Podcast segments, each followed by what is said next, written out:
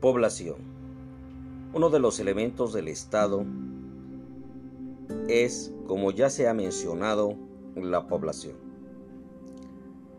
La palabra, cuya raíz proviene del latín populus, populare, que significa pueblo, poblar, expresa el acto de habitar un espacio geográfico y como resultado de ese acto el término población se refiere al conjunto de habitantes de un país o territorio.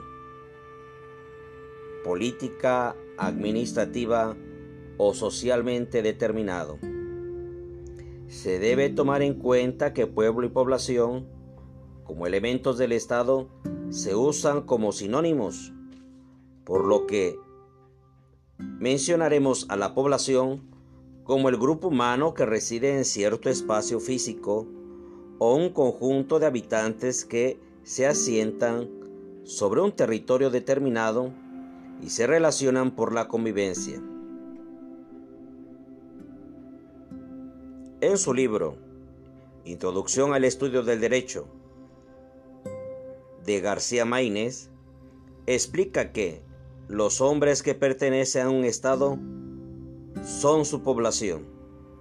Así la población desempeña un doble papel desde el punto de vista jurídico, como objeto del imperium, al ser el conjunto de quienes están subordinados a la actividad del Estado, y como sujeto, definido como el grupo de quienes integran la comunidad política o sea, los ciudadanos,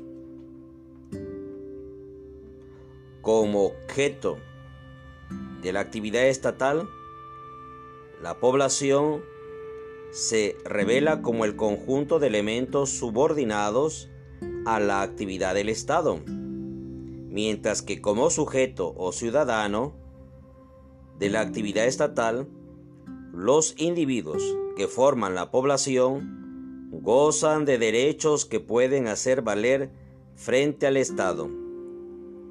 Tales derechos constituyen el estatus personal, cuyas facultades integrantes